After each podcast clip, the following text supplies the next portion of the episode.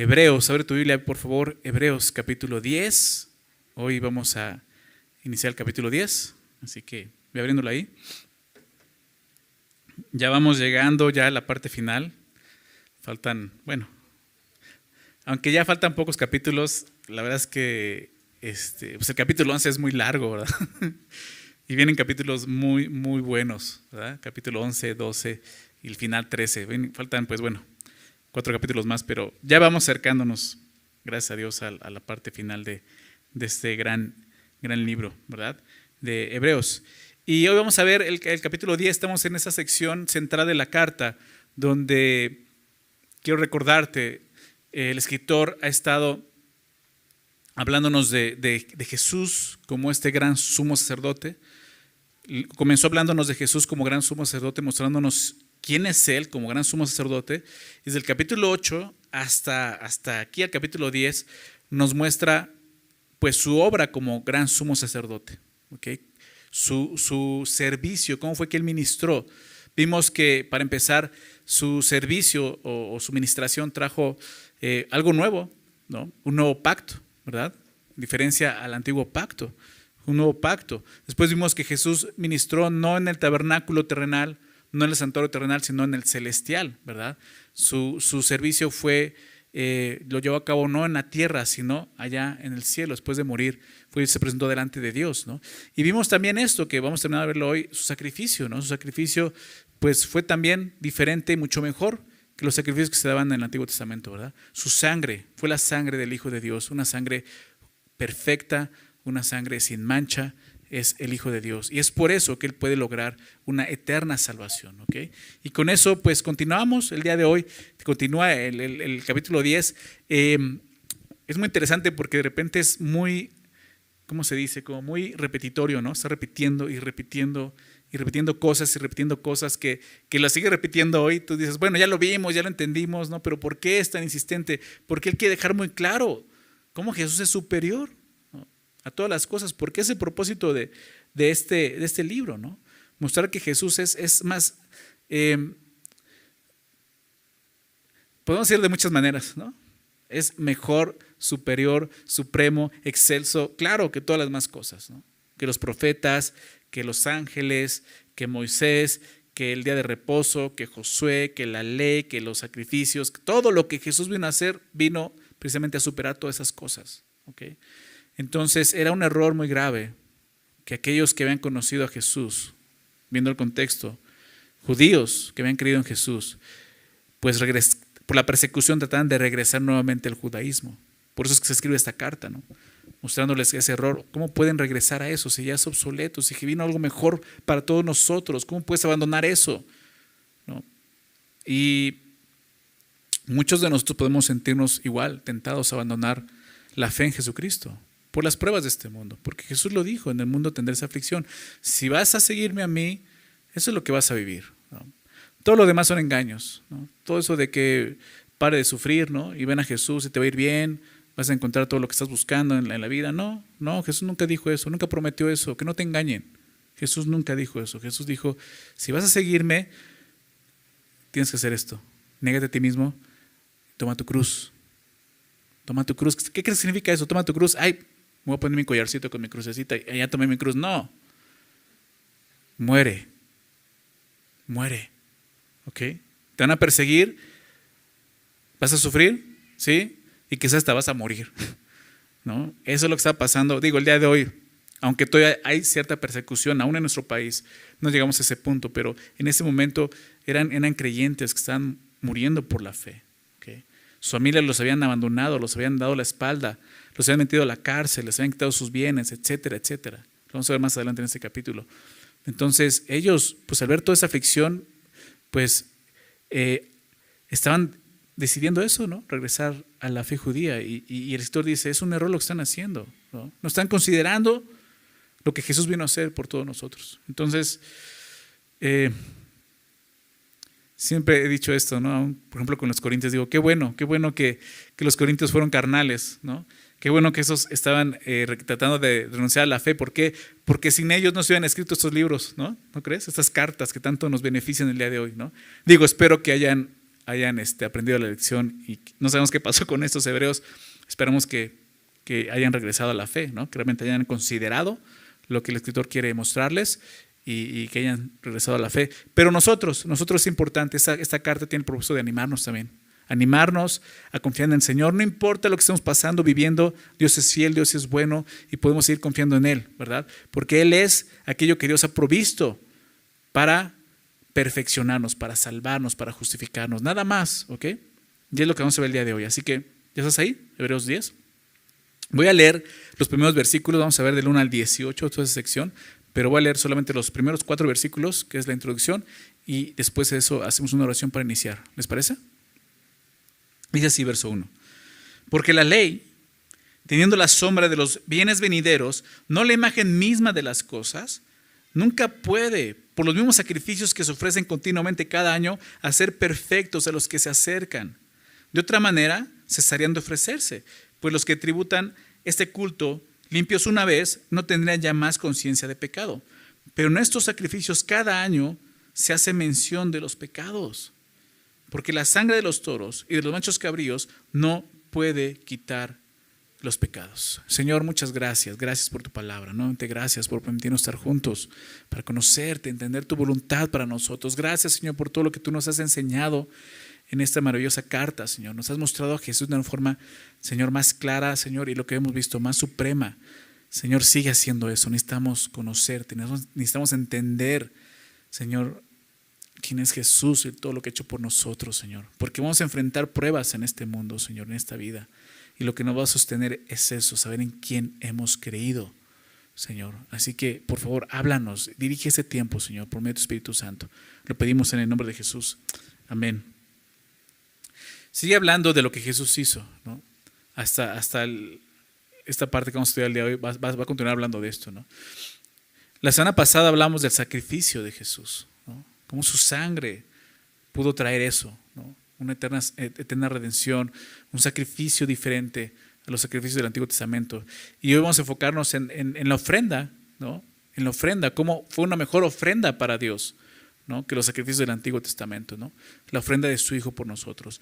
Entonces comienza mostrándonos nuevamente la, incapacidad de, todo lo antiguo de poder realmente hacer lo que Jesús hizo, lograr lo que Jesús hizo. Por eso dice ahí, porque la ley, teniendo la sombra de los bienes venideros, no la imagen misma de las cosas. Ya hemos estudiado esto, hemos eh, visto esto y quiero recordarlo la sombra de los bienes venideros. Está, está hablando de las cosas que, van a venir un día, de lo celestial. Eso que no está aquí con nosotros, pero un día va a venir a nuestras vidas. ¿Se dan cuenta? Entonces dice, la ley teniendo la sombra de esas cosas, no la imagen misma de las cosas. La idea es que la ley es una sombra de los bienes venideros también. ¿Verdad? Hemos visto y vimos esto en, hablando del tabernáculo en el capítulo 9, eh, que Todas esas cosas eran una figura, un símbolo, una sombra de los bienes venideros, físicamente. Cuando a Moisés se le pide que, construya el tabernáculo, era eso, era, era una, una, una, maqueta, digámoslo así, de lo eterno, de lo celestial. Pero ahora dice que la ley también es eso. ¿De, qué forma la ley es, es, eso? Es una sombra de los bienes venideros. Dice, no la imagen misma de las cosas. Déjame explicar esto. Eh, a través del apóstol Pablo. Colosenses, Colosenses 2, versículos 16 y 17. Fíjate lo que dice, si quieres anótalo ahí. Colosenses 2, 16 y 17. El apóstol Pablo dice esto. Por tanto, dice, por tanto, nadie os juzgue en comida o en bebida, o en cuanto a días de fiesta, luna nueva o días de reposo. ¿De qué está hablando de la ley? De la ley. Está diciendo que nadie los les juzgue de acuerdo a la ley. No, pero es lo que dice a continuación, verso 17. Todo lo cual, estas cosas, estas ceremonias, de acuerdo a la ley, todo lo cual es sombra de lo que ha de venir. Pero el cuerpo es de ¿quién?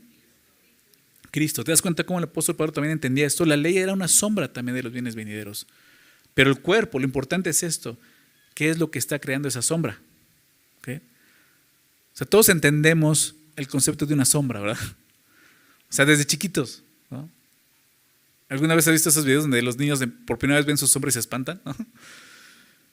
Digo, no sé a ti, a mí nos pasó eso, estamos muy pequeños. Pero todos crecemos ya con ese concepto, entendemos que una sombra simplemente es, es eso, es que hay un objeto que está tapando la luz, ¿no? ya sea la luz del sol o una luz este, artificial, y se hace una sombra, ¿ok? Pero la sombra en sí no tiene nada. Una sombra no puedes agarrarla, ¿verdad? ¿Sí? No puedes agarrarla, ¿ok? Como Peter Pan, ¿no? Sí, ¿verdad? El que quiere agarrar su sombra. O sea, no puedes hacer eso. Lo importante de qué está proyectando esa sombra. Y Pablo lo dice así, todo lo cual es sombra de lo que ha de venir, pero el cuerpo es de Cristo. Entonces hay algo que está proyectando esa sombra. Por eso dice, no es la, no, no la imagen misma de las cosas.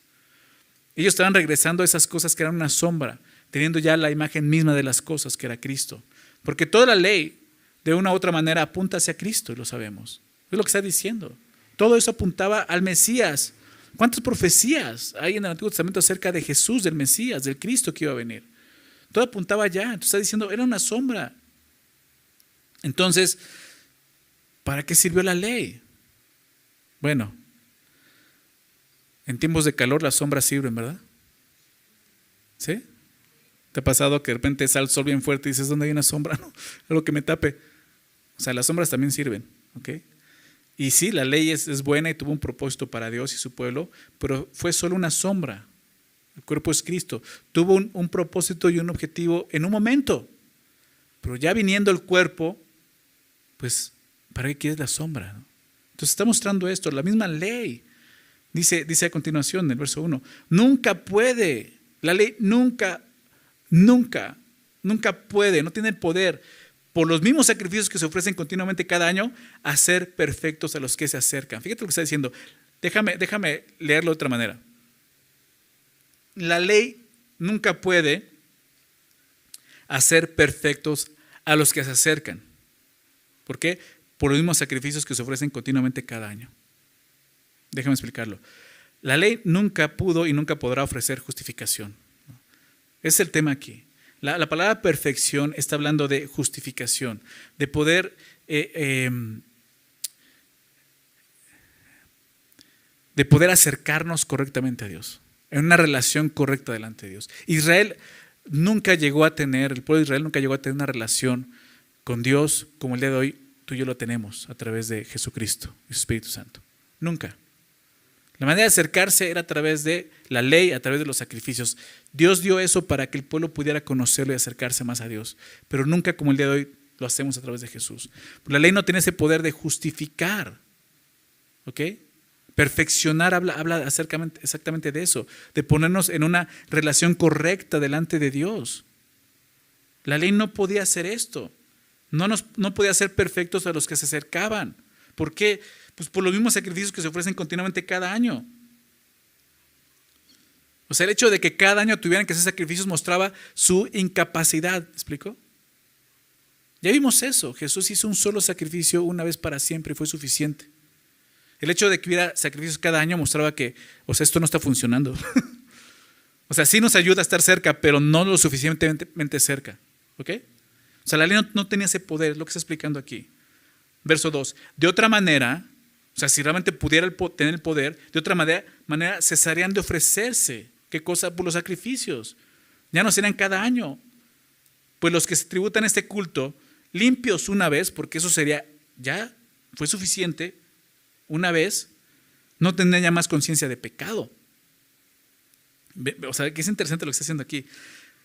Si la ley pudiera perfeccionar a los que se acercan a Dios, si realmente pudiera hacer eso, recordemos que no es la sustancia, es solo la sombra, por eso no puede, pero si pudiera, lo que de otra manera, ya no habría más necesidad de sacrificios.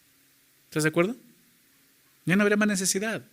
Porque limpios una vez no tendrían más conciencia de pecado. La ley no puede limpiarte de esa manera. Lo vimos anteriormente. La ley no puede llegar a limpiarnos de esa manera. Los que se acercaban a Dios por medio de sus sacrificios experimentaban una limpieza pero esa limpieza era solo externa, ¿recuerdan que vimos eso? Una limpieza ceremonial. En sus conciencias aún seguía presente el pecado. Y esto lo vimos en el capítulo 9. Déjame recordarlo, vamos a leer eso, verso, verso 9, capítulo 9, verso 9, fíjate cómo lo dice ahí. Dice, lo cual es símbolo para el tiempo presente, según el cual se presentan ofrendas, sacrificios que no pueden hacer perfecto. Aquí lo vemos. La ley no puede perfeccionar a los que se acercan a Dios. ¿De qué está diciendo esto? Esto, o sea, el tabernáculo, está hablando obviamente del, del, del servicio de los sacerdotes. Dice, eso no puede tampoco hacer perfecto a nadie. En cuanto a la conciencia, o sea, fíjate lo que dice, lo voy a repetir según el cual se presentan ofrendas y sacrificios que no pueden hacer perfecto en cuanto a la conciencia. O sea, si hay una limpieza, pero era una limpieza ritual, ceremonial, externa, ¿se acuerdan? Pero no de la conciencia al que practica ese culto, ya que consiste solo de comidas y bebidas, de diversas abluciones, que son limpiezas, lavamientos y ordenanzas acerca de la carne. O sea, es, solo va a tratar con, con lo externo, con tu carne. ¿Ok? impuestas hasta el tiempo de reformar las cosas, el tiempo de reformar las cosas hablando del Hijo de Dios. Pero estando ya presente Cristo, sumo sacerdote de los bienes venideros, por el más amplio y más perfecto tabernáculo, no hecho de manos, es decir, no de esta creación, y no por sangre de machos cabríos ni becerros, sino por su propia sangre, entró una vez para siempre en el lugar santísimo, habiendo obtenido eterna redención. Porque si la sangre de los sacrificios del Antiguo Testamento, de los toros, de los machos cabríos y las cenizas de la becerra rociadas a los inmundos, santifican para la purificación de qué cosa? Limpieza externa. Si esa sangre puede purificar y, limpiar algo externo, pues cuánto más. Recuerda este versículo 14, cuánto más la sangre de Cristo cuánto más la sangre de Jesús, el cual mediante el Espíritu Eterno se ofreció a sí mismo sin mancha a Dios. ¿Limpiará qué cosa? Vuestras conciencias. Ese es el, era el problema. Sí, los judíos tenían el, Yom Kippur, el día de la expiación. Una vez al año el sumo sacerdote entraba para hacer expiación por el pecado de todo el pueblo. Pero realmente solo era una limpieza externa. Todavía había algo en sus conciencias que sabían que no había sido lavados por completo y no podían acercarse totalmente a Dios. ¿Se dan cuenta? Es lo que dice. Cuanto más la sangre de Jesús limpiará vuestras conciencias de obras muertas para que sirvas al Dios vivo. Entonces, regresando al, capítulo 10, es lo que estamos viendo. La limpieza que podía ofrecer la ley era externa, eran rituales, ceremonial, pero no podía tratar con esa conciencia que nos mostraba que éramos pecadores, que, eran pecadores. ¿Ok? Eso fue lo que Jesús vino a hacer. Por eso dice el verso 3. Pero en esos sacrificios, cada año, fíjate lo que dice el verso 3. En esos sacrificios, cada año se hace memoria de qué cosa?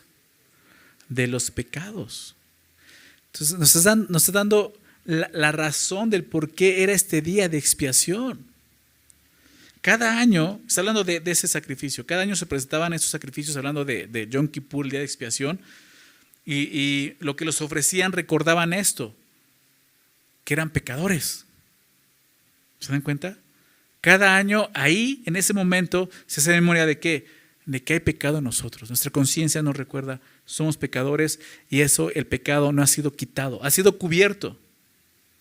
Eso es lo que hacía la sangre de, los machos cabríos, ¿verdad? Cubrían, pero no quitaban, recuerdas, ya lo vimos, a través del sacrificio de Cristo. Por lo tanto, todavía hay esa conciencia de pecado, o sea, ok, sí, pero aún seguimos siendo pecadores. Entonces, ese era el propósito, hacía memoria de los pecados. Con cada sacrificio anual por el pecado, recordaban que el pecado seguía presente en sus vidas. Ninguno de esos sacrificios lograba quitarlo completamente. De alguna manera el sacrificio tenía el propósito de recordar al pueblo esto, que el problema con el pecado no estaba del todo resuelto. Aún faltaba algo más que hacer para solucionar el problema del pecado de una vez por todas. ¿Sabes? Eso es lo que hace la religión. El hombre tiene una conciencia que Dios le ha dado. Eso no solamente lo tienen los creyentes, todo ser humano. Romanos nos habla de eso, ¿verdad? Una ley escrita en sus corazones. La conciencia nos muestra que somos malos, que hay pecado en nosotros. Pero ¿qué es lo que hace el hombre? Trata de buscar la religión para poder quitar esa, esa conciencia de pecado. Y trata de hacer buenas obras. En muchas religiones te, ofrecen eso. Pero nada de eso va a ayudar. El día de hoy ni siquiera, o sea, ni siquiera para los judíos que, que, tenían todo el sistema levítico y la ley y el tabernáculo, ni siquiera para ellos, algo que Dios proveyó, les, les, iba a acercar como, como Cristo lo ha hecho. Solamente Jesús puede hacer esto. Nosotros cuando, qué interesante, ellos en ese día Yom Kippur, dice el texto, que hacen memoria de qué? De los pecados, ¿ok? Qué interesante. Cuando nosotros celebramos, la única, la única celebración que Dios nos ha dado como iglesia, ¿cuál es? La cena del Señor, ¿recuerdas? Cuando nosotros celebramos tiempo de comunión, la cena del Señor, no hacemos memoria de los pecados, sino hacemos memoria de quién? De un Salvador. Qué diferencia, ¿no? ¿Te das cuenta cómo cambian las cosas? El apóstol Pablo dice eso en 1 Corintios 11, 25. Así mismo tomó también la copa después de haber cenado, diciendo, esta copa es el nuevo pacto en mi sangre, haz esto todas las veces que la beberéis en memoria de mí. ¿Se dan cuenta la diferencia? El día de la expiación para los judíos era recordar su pecado. Todavía hay pecado en nosotros, una conciencia que les decía, eres pecador. No creas que esto ya te lo quito, sigue siendo pecador. Pero cuando tú y yo celebramos la cena, ya no recordamos eso. Recordamos aquel que dio su vida por nosotros. Qué diferencia, ¿no? Y eso es lo que está mostrándonos aquí. Verso 4 dice, porque la sangre de los toros y de los machos cabríos no pueden quitar los pecados. Aquí lo vemos. No importa, no importa cuántos sacrificios ofrecieran, la sangre de los animales solo cubría el pecado, no lo quitaba. Miles, millones de sacrificios de ese tipo se hicieron. Hizo el pueblo judío. ¿Se imaginan cuántos durante tantos años, tantos siglos llevaron a cabo sacrificios? Y no, no sirvieron para quitar el pecado. Solamente lo cubrían, lo que está diciendo aquí. No puede quitar los pecados. Estos, versículos, los primeros versículos de este, de este capítulo nos muestran algo muy importante. Y es el problema, el mayor problema que tiene el ser humano, el pecado. Fíjate cómo termina el verso 2, el verso 3 y el verso 4. Verso 2, no tendrá ya más conciencia de pecado. Verso 3, no tendrá ya más, eh, perdón, verso 3, cada año se hace memoria de los pecados. Y verso 4, no puede quitar los pecados. Se termina con la palabra pecados, pecados, pecados. Porque ese es el problema. Y parte del problema es que no hay nada que podamos hacer para eliminar nuestro pecado. No está en nosotros. No importa cuántos sacrificios hagamos, no importa cuántas buenas obras hagamos, ni la ley, ni nosotros mismos tenemos la capacidad de quitar nuestro pecado. ¿Se dan cuenta? Entonces, verso 5. Por lo cual, entrando en el mundo, dice, sacrificio y ofrenda no quisiste, mas me preparaste cuerpo. Holocausto y expiaciones por el pecado no te agradaron. Entonces dije, he aquí que vengo, oh Dios, para hacer tu voluntad, como en el rollo del libro está escrito de mí. Diciendo primero, sacrificio y ofrenda y holocausto y expiación por el pecado no quisiste ni te agradaron, las cuales cosas se ofrecen según la ley. Y diciendo luego, he aquí vengo, oh Dios, para hacer tu voluntad, Quítalo primero para establecer esto último. En esa voluntad somos santificados mediante la ofrenda del cuerpo de Jesucristo hecha una vez para siempre. Aquí vemos, ¿no? O sea, Dios interviene. ¿Por qué? Porque no podemos salvarnos nosotros mismos. Aún si los sacrificios del Antiguo Testamento tuvieran el poder de perfeccionar a los que cercan a Dios, Sería una obra humana, ¿estás de acuerdo? Sería una obra humana. Ah, pues yo fui el que llevé mi, sacrificio, lo maté y lo, lo presenté, o sea, yo lo hice, o sea. Y no es así. No es así. Por lo cual, ¿por qué? El contexto, porque la ley, siendo solo la sombra de los bienes venideros, no puede perfeccionar, no puede justificar a nadie. Porque la sangre de los toros y los machos cabríos no pueden quitar los pecados. Por eso, porque no se puede. Entonces, entrando en el mundo dice, sacrificio y ofrenda no quisiste, mas me preparaste cuerpo. Entrando en el mundo dice, ¿de quién habla? De Jesús, de Cristo, del Hijo de Dios. ¿Qué está diciendo este versículo? Entrando en el mundo dice, en un momento, si es que puede haber un momento en la eternidad donde Dios está, no hay tiempo, ¿estás de acuerdo? Pero podemos decirlo así, en un momento, antes de entrar en este mundo, Jesús habló. Es lo que está diciendo, entrando en el mundo dice esto. ¿Qué significa esto? ¿Qué significa que Jesús entró en el mundo? Que Jesús no comenzó a existir cuando fue concebido en el vientre de la, de la Virgen María, ¿se dan cuenta? Jesús es Dios. Jesús es el eterno Dios, que no tiene principio ni fin, que no tiene origen. Nosotros, nosotros tenemos un origen, ¿estás de acuerdo? Nosotros un día nacemos y antes de eso no había nada, no existíamos. No fue así con Jesús. Jesús es Dios. Es el Dios eterno, siempre existido.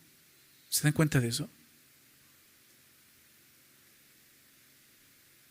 Antes de entrar a este mundo Jesús ya existía. Por si no, no, no diría entrando en el mundo, diría naciendo. Es más, no podría hablar antes de eso, porque no existiría. Jesús existía desde antes. ¿Ok? Jesús es Dios. Dios tuvo que entrar en este mundo para resolver de una vez por todas nuestro más grande problema, el pecado. ¿Ok? Lo que vemos aquí.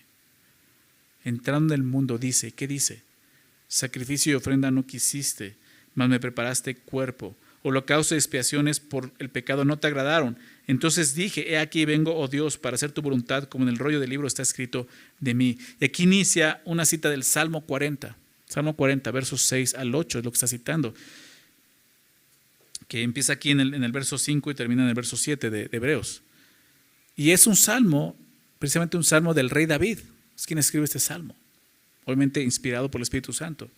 Y dice esto, sacrificio y ofrenda no quisiste. El rey David entendió esto. Y vamos a citar una parte del Salmo 51 donde él entiende eso. ¿Por qué no quiere sacrificios que yo los daría? ¿Recuerdas? ¿Qué dice él? Yo podría darte ¿Cuántos? O sea, sí, acabo de pecar, pequé con Betsabé, etcétera, ¿no? ¿Saben la historia? ¿Cuántos bueyes quiere, Señor? ¿Cuántos? ¿Mil? ¿Diez mil? Soy el rey. Si no me alcanza, voy y lo robo de otro lado y. Se puede pagarlo. Pero dice, porque eso no quieres.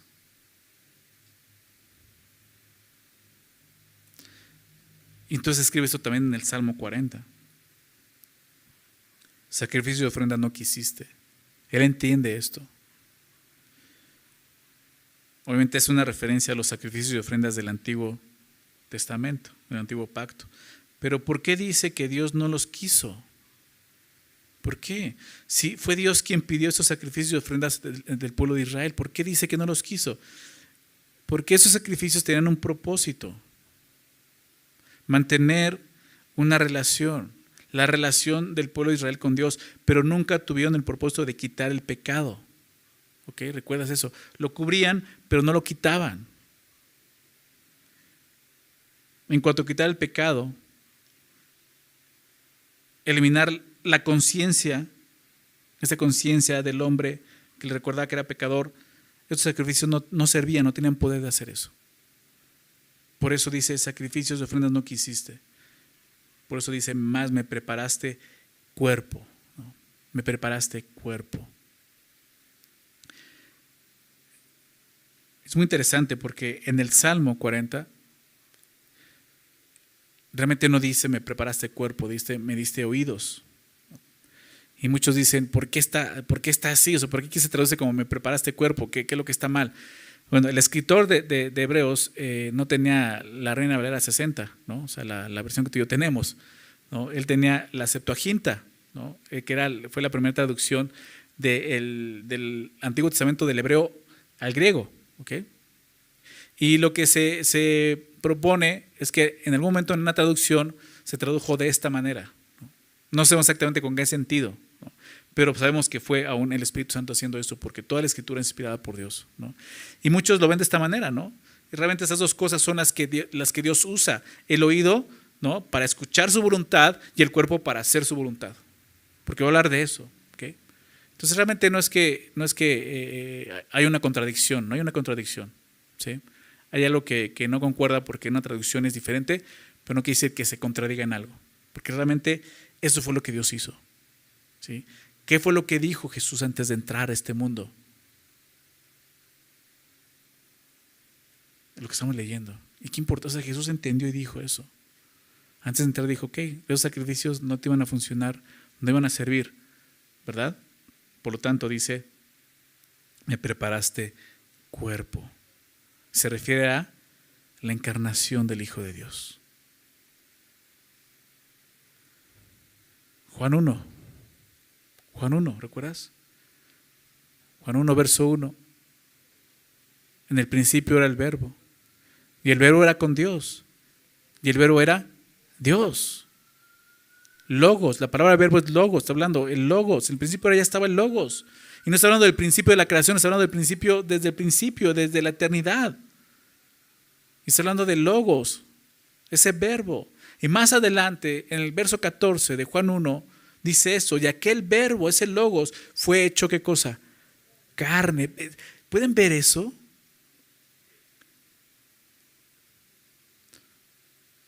O sea, esto, esto, vino a impactar la historia humana. Dios, existiendo por toda la eternidad, decidió venir a este mundo como tomando un cuerpo humano. Aquel verbo fue hecho carne. Y dice Juan, y habitó entre nosotros. O sea, Juan estuvo con él. Juan se recostaba en su pecho, ¿recuerdas? Discípulo amado. Y Juan dice, o sea, lo vimos habitó entre nosotros, vimos su gloria, gloria como del unigénito del Padre, lleno de gracia y de verdad. ¿De quién está hablando? De Jesús.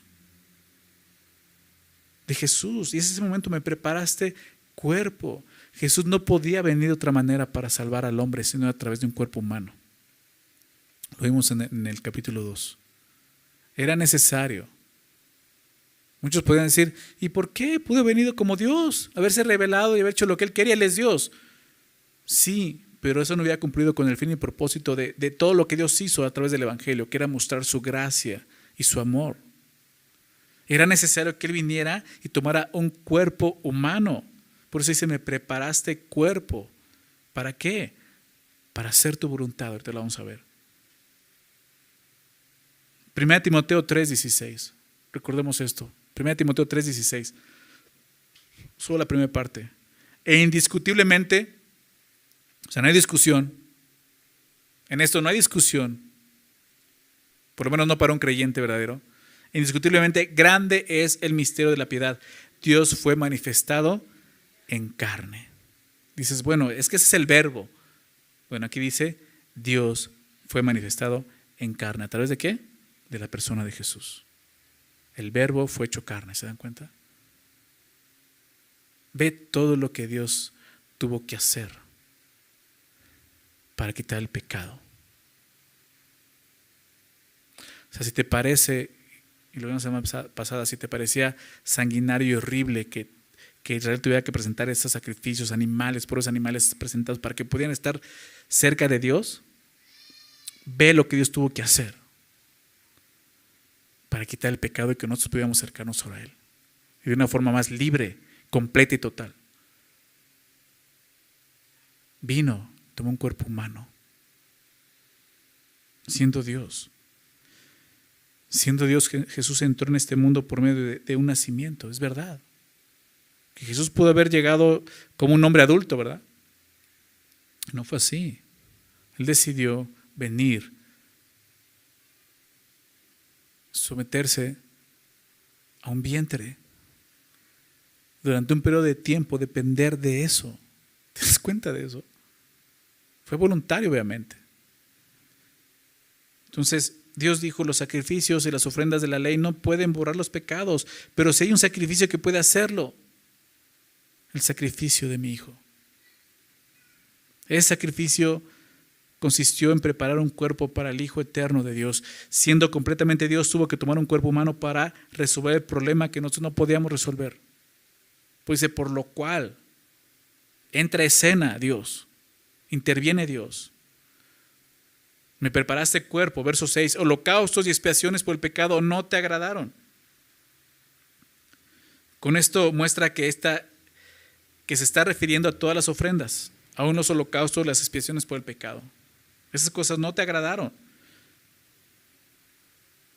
Si Dios no quiso esas cosas y no le agradaron, no pueden ser la solución final del problema del pecado. ¿Estás de acuerdo? No pueden hacer eso. El propósito de estos sacrificios no era quitar el pecado nuevamente, sino que el pueblo de Israel pudiera mantener una relación con Dios. Por eso solamente era una limpieza ceremonial, una limpieza externa. La interna, eso tenía que resolverlo Dios todavía. Y fue a través de su Hijo.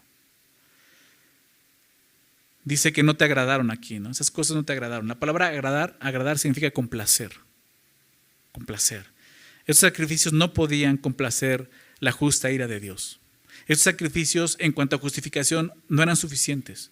Por lo tanto, no eran agradables a Dios, es lo que está diciendo. ¿Qué necesitaba? ¿Qué fue lo que iba a ser agradable a Dios? ¿Qué es, lo que iba a complacer a Dios? ¿Recuerdas cuando Jesús se bautiza? Déjame leerlo, Mateo 3, 16, 17. Mateo 3, 16, 17. Y Jesús después de que fue bautizado, subió del agua, subió luego del agua, y aquí que los cielos les fueron abiertos, ¿recuerdas esa, esa imagen? Y vio el Espíritu de Dios que descendía como paloma y venía sobre él. Y hubo una voz de los cielos que decían, este es mi Hijo amado, en quien tengo qué cosa? Complacencia, ¿se dan cuenta? O sea, los, los judíos tienen que haber visto, a ver, esos sacrificios no están logrando. O sea, en nuestra conciencia sigue el pecado. Esos sacrificios no están agradando y complaciendo totalmente a Dios. Ellos tienen que haber escuchado esa voz diciendo, este es mi hijo amado en que tengo complacencia y haber identificado, Él es el que va a quitar el pecado. Así lo vio Juan el Bautista.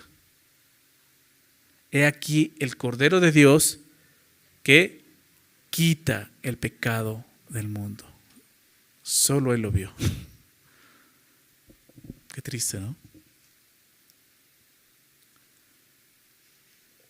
Y así fue la vida de Jesús. En la transfiguración se oyó una voz, del cielo que decía lo mismo, este es mi hijo amado en que tengo complacencia a él oír. ¿Recuerdan? Porque Jesús vivió así, buscando agradar, complacer a Dios. Fíjate lo que dice el verso 7. Entonces, dije, he aquí que vengo, oh Dios, para hacer tu voluntad, como en el rollo del libro que está escrito en mí. Ahí lo vemos. Esos sacrificios no podían completar la voluntad de Dios para poder perfeccionar los que se acercan a Él. ¿Se dan cuenta? Por eso no le agradaron, no le complacían. Entonces, al ver que ninguno de estos sacrificios podía quitar completamente el pecado, que ninguno de ellos lograba agradar a Dios, Dios hizo algo totalmente fuera de nuestro razonamiento. Dije, he aquí vengo. He aquí vengo. Oh Dios, para hacer tu voluntad. Jesús entró al mundo, tomó un cuerpo y vino para hacer la voluntad de Dios, para lograr lo que los sacrificios no lograban, complacer a Dios agradar a Dios. Muchas veces Jesús repite eso. Muchas veces lo repitió en los evangelios, en, Juan sobre todo. Déjame leer un, par de versículos. Juan 4, verso 34. Juan 4, 34 dice, Jesús les dijo, mi comida es que haga, ¿recuerdan? La voluntad del que me envió y que acabe su obra. Ahí lo vemos. Entonces dije, aquí vengo, oh Dios, para hacer tu voluntad. Y eso, esa, esa fue la vida de Jesús en esta tierra. Hacer la voluntad del Padre. He venido para hacer tu voluntad y acabar tu obra. Verso, eh, capítulo 6 de Juan también. Juan 6, versículos 38 al 40. Fíjate lo que dice. Juan 6, 38 al 40. Jesús hablando a los judíos les dice, ¿por qué he descendido del cielo? ¿Te das cuenta? He descendido del cielo. No nací, no comencé, no, comencé a, existir en el vientre de una, de una virgen, no fui concebido. He venido, he descendido del cielo no para hacer mi voluntad, dice Jesús, sino la voluntad de quién? Del que me envió. Y es lo que estamos leyendo en Hebreos. Vine a hacer la voluntad que me envió. Y esta, fíjate lo que dice, dos veces lo va a decir, y esta es la voluntad del Padre, el que me envió. Y nos va a decir cuál es su voluntad. Esa es la voluntad del Padre que envió, porque es lo que dice Hebreos. He aquí que vengo, Dios, para hacer tu voluntad. ¿Cuál es la voluntad del Padre? Dice Juan, que de todo lo que me diere, no pierda yo nada, sino que lo resucite en el día postrero. Perfeccionar. A través de la resurrección, traer vida eterna, salvación eterna, redención eterna. Y ve lo que dice a continuación. Y esta es la voluntad del que me ha enviado nuevamente. Que todo aquel que ve al Hijo y cree en Él, tenga vida eterna. Y yo lo resucitaré en el día postrero. Y vemos las dos cosas. Dios llama, pero el hombre responde por medio de la fe. Y esa es la voluntad de Dios. Al enviar a su Hijo es esto, salvación. Y Jesús vino a hacer eso. Y lo tenía muy claro, a pesar de lo que eso iba a costarle. No solo era nacer en el vientre, en de una virgen, dejar su trono. Filipenses 2 nos habla de eso. Allá pues en ustedes sentir que hubo un Cristo Jesús. ¿Verdad? El cual siendo forma de Dios no se aferró a eso, sino que se despojó y se humilló. Tomó un cuerpo humano. Y no solo eso, y fue obediente. En la voluntad de Dios fue obediente hasta la muerte y muerte de cruz. Y Jesús vino a complacer y hacer la voluntad del Padre. ¿Para qué? Para obtener esto, eterna redención. Solo Jesús puede agradar al Padre. Los sacrificios no podían, porque no cumplían con la voluntad de Dios, pero Jesús dijo, yo vengo a hacer tu voluntad. Dice, como en el rollo del libro, como en el rollo del libro está escrito de mí. O sea, estaba profetizado. E, esto nos habla de las profecías del Antiguo Testamento que, hablan de Jesús como el Salvador. Estaba escrito. En el rollo del libro está escrito de mí. Y eso lo vemos pues desde Génesis. Desde Génesis 3 vemos lo que se conoce como el protoevangelio, la primera mención del evangelio. Cuando Dios le habla a la serpiente y le dice, tú herirás a la simiente de la mujer en el calcañar, pero la simiente de ella te herirá en la cabeza. La primera mención es a través de Jesús, el Hijo de Dios. La llegada del Hijo de Dios estaba profetizada desde el Antiguo Testamento, como en el rollo del libro está escrito de mí.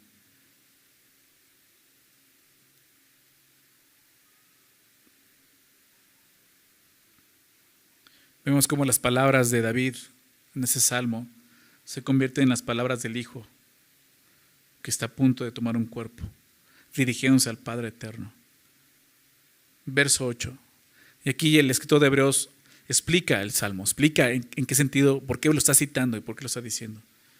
Dice, diciendo primero, sacrificio y ofrenda y holocausto y expiaciones por el pecado no quisiste ni te agradaron, los cuales cosas se ofrecen según la ley. Es lo primero que quiere mostrar. Esto fue lo primero que se dijo. Es la segunda vez que, se repite que Dios dice que no se agrada de los sacrificios del antiguo pacto. Y eso no quiere decir que los antiguos sacrificios fueran malos o no tuvieran un valor. Lo que está diciendo es que Dios no se deleita en los sacrificios como tales, sino en los corazones. Corazones obedientes de los que le adoran en verdad. ¿Se dan cuenta? Porque Jesús dijo, yo vine a hacer qué cosa? Tu voluntad. Me diste un cuerpo para hacer tu voluntad. ¿Dios te ha dado un cuerpo?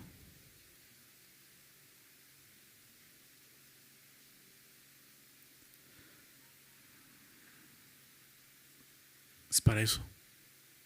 Romanos 12. Así que hermanos, verso 1, os ruego por las misericordias de Dios, que presenten, ¿qué cosa? Vuestros cuerpos. Un sacrificio vivo, santo, agradable a Dios, que es vuestro culto racional. Cuerpo. Dios ha dado un cuerpo para servirle. Entonces, el Salmo muestra que los sacrificios son sustituidos por, por esta firme decisión del Hijo de Dios de hacer la voluntad de Dios. Eso es lo que iba a traer una eterna redención. Solo eso es lo que iba a poder traer perfección. Ninguna cantidad de sacrificios puede sustituir esto que vemos aquí. Y eso es algo que tú y yo tenemos que entender. Porque el hombre sigue aferrado a esto, a tratar de, dar sacrificios y obras y obras. Y no, se trata de obediencia. ¿Obediencia a qué? A la voluntad de Dios. Mucha gente quiere acercarse a Dios, pero quiere acercarse a Dios en sus, propios, en sus propias reglas, con sus propias cláusulas. Y no es así. Tenemos que acercarnos a Dios con una disposición de rendirnos en obediencia a Él, y hacer su voluntad y buscar su voluntad. Mucha gente va a llegar así delante de Dios. En tu nombre hice esto, en tu nombre. Y yo cuando te mandé a hacer eso. Apártate de mí, hacedor de maldad. Te dije que hicieras el bien. ¿Recuerdan? Aquí vemos algo importante para nosotros. Y es algo, que la Biblia nos, nos, ha, nos ha mostrado muchas veces. ¿Qué es mejor? ¿Sacrificios u obediencia? ¿Recuerdan a Saúl? Primero Samuel, déjame leer esto. Primero Samuel 15, 22. Dios le dijo a, a Saúl, destruye a los amalecitas, destruyelos por completo, no dejes nada de ellos. Los venció y todo, pero no los destruyó. Se quedó con el botín, le, perdonó la vida al, rey, etc. Entonces Dios, va a hablar con él a través de Samuel. Y Samuel dijo, se complace Jehová, fíjate la pregunta que le dice, ¿se complace Jehová tanto en los holocaustos y víctimas como en que se obedezca a las palabras de Jehová? Porque Samuel, Saúl quiso eh, eh, justificarse diciendo, pues mira, todos esos animales que nos trajimos, como parte del botín, son para ofrecerlos a Dios. Y Dios dijo, no quiero eso, yo quiero que me obedezcas. O sea, termina con ellos. Entonces la pregunta es eso, ¿se complace? ¿Se complace Dios tanto en los holocaustos sacrificios como en que se obedezca a las palabras de Dios? Ciertamente, responde Samuel, ciertamente el obedecer, el obedecer es mejor que los sacrificios y el prestar atención que la grosura de los carneros. Esa es la religiosidad. ¿Verdad? No, pues yo fui a la iglesia a jurar, ¿no? ¿Para qué? O sea, es religiosidad. No va a tomar tanto tiempo para estar bien con el de allá arriba, ¿no? Digo, eso no sucede aquí, espero. Pero eso es religiosidad. ¿Te das es religiosidad? O hago esto para apaciguar a Dios. ¿Tú crees que eso va a apaciguar a Dios?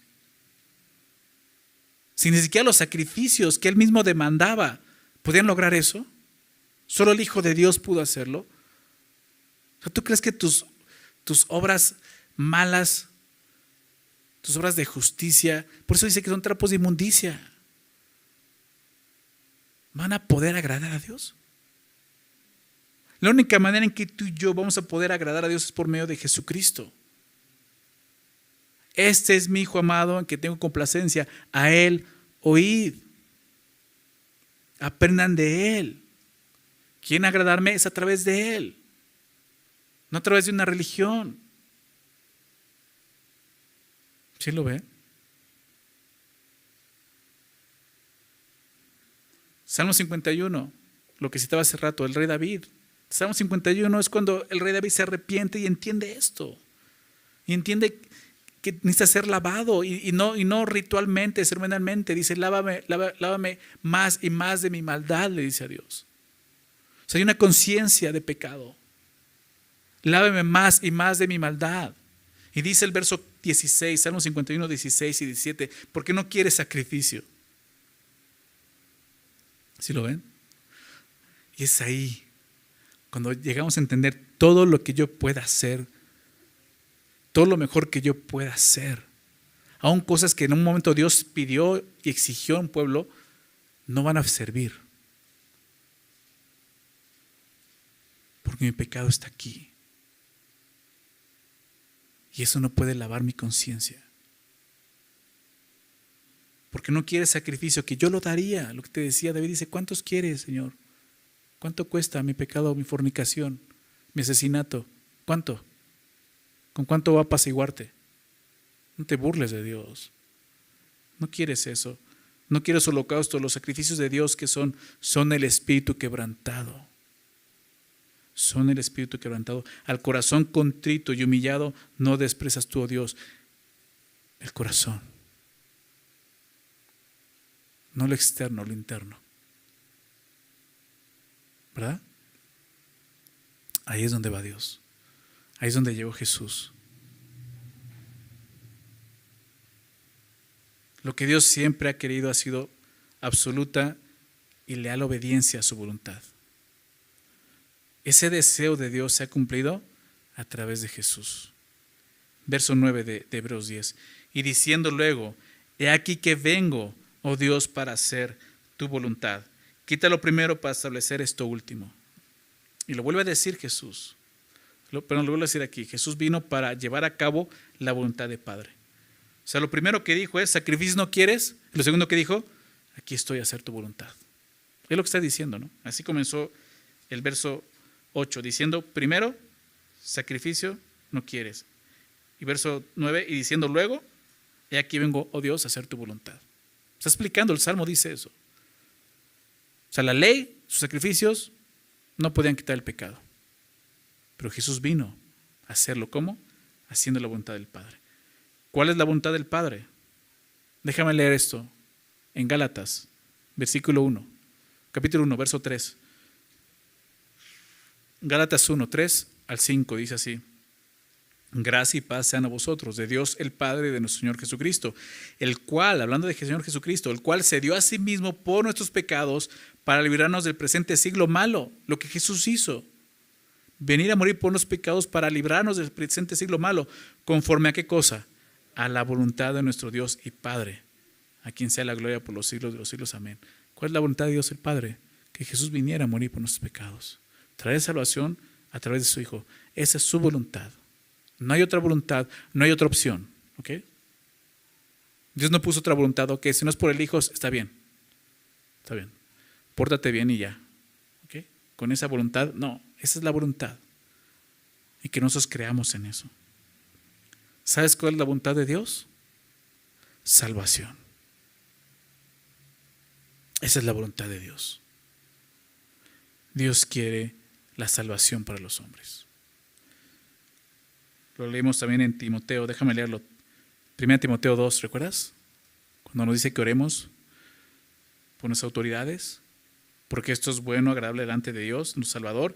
Verso 4, el cual quiere que todos los hombres, 1 Timoteo 2, 4, el cual quiere que todos, el cual quiere que todos, no unos cuantos, no los creyentes, todos, todos los hombres sean salvos.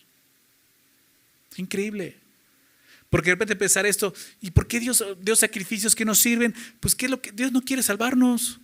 Nos pone un chorro de trabas para acercarnos a Él. No, Dios quiere. Su voluntad es salvación para ti, para todos. ¿Por qué es tan difícil? Porque el pecado hizo eso. Tenemos que entender que el problema es el pecado. El pecado no es algo que simplemente Dios al final va a decir, bien, lo perdono, no te preocupes. No, hay ira que nuestro pecado generó y atesoró. Pero esa ira fue derramado, fue derramada en la voluntad, en la obediencia del Hijo de Dios en la cruz.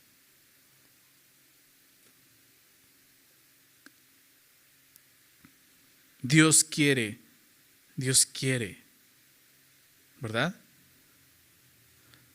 Dicen, si Dios quiere, va a querer. Pues sí, es Dios. Aquí dice, Dios quiere que todos los hombres sean salvos y vengan al conocimiento de la verdad. Es su deseo, pero también está la voluntad del hombre. Jesús se sujetó a la voluntad de Dios. Él vio la voluntad de Dios y dijo, yo pongo mi voluntad. Voluntariamente. Es lo que hemos estado viendo en Hebreos. Se entregó a sí mismo. No fue obligado. Voluntariamente dijo, Yo participo de esa voluntad. Así tenemos que participar nosotros y entender eso, andar en la voluntad de Dios y dar nuestra propia voluntad, porque ese es el problema. Queremos hacer nuestra propia voluntad. Y tenemos que aprender de Jesús. Dios quiere que todos los hombres sean salvos. Sí, pero el hombre tiene que voluntariamente aceptar la salvación por medio de Jesucristo, por medio de la fe, aceptar a Jesús como Señor y Salvador y rendir su voluntad a Él. Quiere que todos sean salvos y vengan al conocimiento de la verdad, porque hay un solo Dios y un solo mediador entre Dios y los hombres, Jesucristo hombre, el cual se dio a sí mismo un rescate por todos, de lo cual se dio testimonio a su debido tiempo. Ahí lo vemos, esa es la voluntad de Dios, salvación, y lo ha demostrado a través de su Hijo. De tal manera amó Dios al mundo, que ha dado su Hijo unigénito para que todo aquel que en él cree no se pierda, mas tenga vida eterna. Juan 3:16. Regresando a, Hebreos 19, diciendo luego, he aquí vengo, oh Dios, para hacer tu voluntad. Dice el final, quita lo primero para establecer lo último. Jesús vino a hacer la voluntad del Padre. Y en esa voluntad se cumple un nuevo pacto que ha sustituido el antiguo pacto. Es lo que dice, quita lo primero para establecer lo último. No lo siguiente. ¿Cómo dice ahí? Lo último. Ya no hay más. El nuevo pacto, ¿se dan cuenta? Por medio de su muerte y resurrección, Jesús ha cumplido el antiguo pacto y ha establecido un nuevo pacto.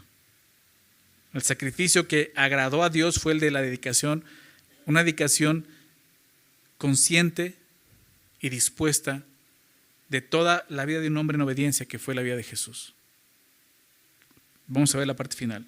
Verso 10 dice, en esa voluntad somos santificados mediante la ofrenda del cuerpo de Jesucristo hecho una vez y para siempre. ¿Se dan cuenta de eso? Jesús vino para santificarnos, apartarnos para Dios, es eso santo, por medio de la ofrenda de su cuerpo hecho una vez para siempre. Jesús santifica a todo aquel que cree en Él. Porque no, los, los sacrificios del, del Antiguo Testamento no podían eso. Ahí lo vemos, no podían santificar. Ni justificar ni santificar.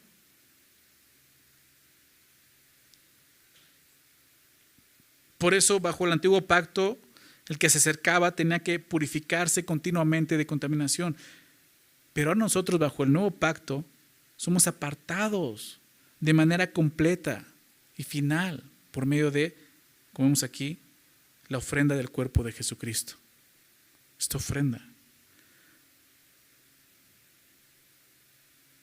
Por medio de la obediencia de Jesús. Los que hemos creído hemos sido apartados de la verdadera condición necesaria para acercarnos a Dios.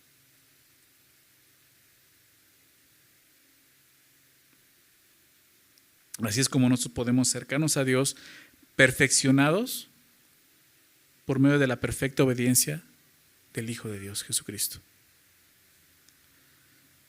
Verso 11 dice, ciertamente y ciertamente todo sacerdote está día tras día ministrando y ofreciendo muchas veces los mismos sacrificios, que nunca pueden quitar los pecados nuevamente. Pero Cristo, habiendo ofrecido una vez para siempre un solo sacrificio por los pecados, se ha sentado a la diestra de Dios, de en adelante esperando hasta que sus enemigos sean puestos por estrado de sus pies. Porque con una sola ofrenda hizo perfectos para siempre los santificados. Y nos atestigua lo mismo el Espíritu Santo, porque después de haber dicho, ese es el pacto que haré con ellos, Después de aquellos días, dice el Señor, pondré mis leyes en sus corazones y en sus mentes las escribiré. Añade, y nunca más me acordaré de sus pecados y transgresiones. Pues donde hay remisión de estos, no hay más ofrenda por el pecado. Esa es la conclusión. Ciertamente dice, y lo sabemos, los sacerdotes están días tras días ministrando y ofreciendo muchas veces los mismos sacrificios. O sea, ellos tenían una actividad Tenían, mucha actividad, una actividad continua en el servicio a Dios. Todo el tiempo estaban ahí ministrando. Mucha actividad, pero mucha actividad no significa mucho provecho. Porque dice, nunca pueden quitar los pecados. O sea, muchas veces ministrando y ofreciendo, muchas veces los mismos sacrificios que nunca pueden quitar los pecados. Y nos recuerda eso, esos sacrificios no tienen ese poder. Solo existe un sacrificio que puede hacerlo el sacrificio de su Hijo. Por eso dice el verso 12, pero Cristo, habiendo ofrecido una vez para siempre un solo sacrificio por los pecados, ya hablamos de eso, se ha sentado a la diestra de Dios. Recuérdanos eso, Jesús está ahí, en ese tabernáculo, pero lo hemos visto anteriormente, pero está sentado. Y veíamos que en el tabernáculo terrenal estaban varios muebles, pero nunca había una silla donde el sacerdote pudiera sentarse a descansar, o un banquito por lo menos, no. ¿Por qué? Porque su obra era continua. No podía descansar, tenía que estar haciendo eso. Muestra eso, algo que no terminaba, pero Jesús lo terminó, por eso se ha sentado a la diestra de Dios. Porque su sacrificio es completo y perfecto. No tiene la necesidad de seguir haciendo sacrificios continuamente como los demás sacerdotes. Dice verso 13, de ahí en adelante, ahí está sentado a la diestra de Dios, esperando hasta que sus enemigos sean puestos por estrados de sus pies, porque eso es lo que va a suceder. Jesús con su sacrificio ha logrado santificación, como vimos.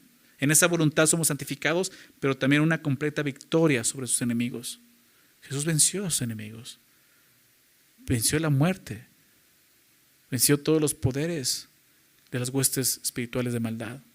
Jesús venció todo eso a través de su sacrificio. Porque con una sola ofrenda hizo perfectos para siempre. ¿A quiénes? ¿Cómo dice en tu Biblia? ¿A los creyentes? Dice a los santificados. Me gusta eso, porque ya habló de eso. Jesús, con una sola ofrenda, en esa voluntad nos ha santificado. Y dice aquí que con una sola ofrenda hizo perfecto para siempre a los santificados. El hecho de que Jesús esté sentado a la diestra de Dios comprueba que la ofrenda que él ofreció fue la única que podía hacer esto, perfectos para siempre a los santificados. Tú y yo hemos sido apartados para Dios, santos, nos ha santificado. Te decía hace rato, ningún sacrificio del antiguo pacto podía hacer eso. Jesús lo ha hecho. Verso 15 dice, y nos atestigua lo mismo el Espíritu Santo, porque después de haber dicho, esta es una cita del profeta Jeremías, ya la vimos, capítulo 8, es el nuevo pacto, Jeremías 31, va a citar el verso 33. Esto lo vimos en el, eh, capítulo 8, verso 10. Pero cita esto. Este es el pacto que haré con ellos después de aquellos días, dice el Señor. Pondré mis leyes en sus corazones y en sus mentes las escribiré. Y el nuevo pacto tiene que ver con una transformación interior que hemos visto. No es externo. O sea, Dios sabía que, que había algo interno que tenía que ser transformado. Cuando Jesús llegó y vio a los religiosos de su época, ¿qué les dijo? Hipócritas. Son como sepulcros blanqueados. ¿Verdad? Por fuera, se ve muy bien, lo externo está muy bien, pero lo interno está, está, está, muerto, está podrido. Este pueblo de labios me honra, pero su corazón está lejos de mí, ¿recuerdan? La religiosidad. Entonces Jesús vino a tratar eso, el asunto primero que es el corazón. Porque hay una esclavitud del pecado. Y Jesús vino a quitar eso. Por eso dice que él, dice, dice eh, eh, Jeremías, pondré mis leyes en dónde? En sus corazones y en sus mentes las escribiré. Dios cambia el corazón del hombre poniendo su ley en sus corazones. Y añade, verso 17 dice, y nunca más, o añade, esto ya Jeremías 31, 34, siguiente versículo, y nunca más me acordaré de sus pecados y transgresiones. Lo vimos en Hebreos 8, 12 nunca más me acordaré.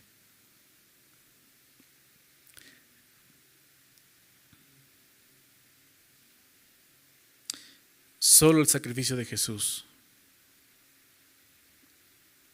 que instituyó el nuevo pacto, podía hacer que el Padre no se acordara más de nuestro pecado y transgresiones. ¿Por qué? Porque Él lo llevó en la cruz. El sacrificio de expiación, según el antiguo pacto, en el día de Yom Kippur, tiene el propósito de recordar al pueblo su pecado, ¿recuerdas? Lo que vimos.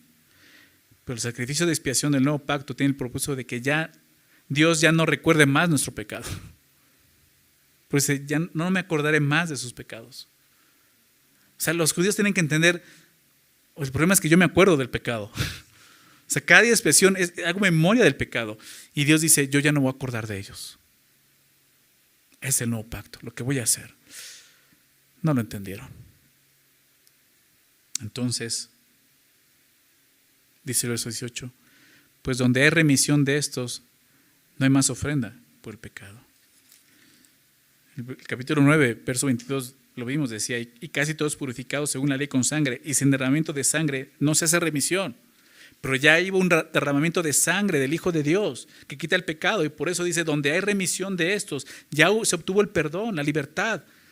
Por lo tanto, no hay más ofrenda por pecado. ¿Se dan cuenta? Donde el pecado ha sido realmente perdonado y olvidado, como dice Jeremías, ya no debe haber una ofrenda por el pecado. Si hay remisión, ya no es necesario más ofrendas o sacrificios, porque el sacrificio que consiguió esa redención es perfecto y completo. Porque estos judíos, esos, más bien esos creyentes con trasfondo judío, querían regresar al sacrificio del antiguo pacto si ya tenían uno mejor.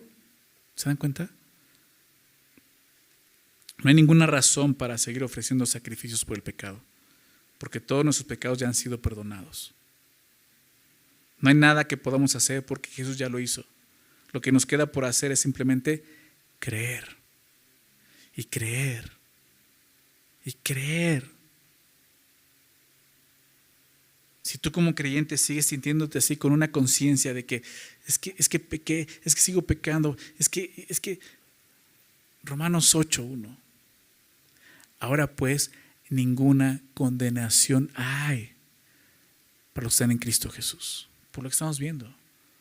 Ya, ya, ya, sí eres ese pecador, pero esa conciencia ya no te está juzgando y condenando.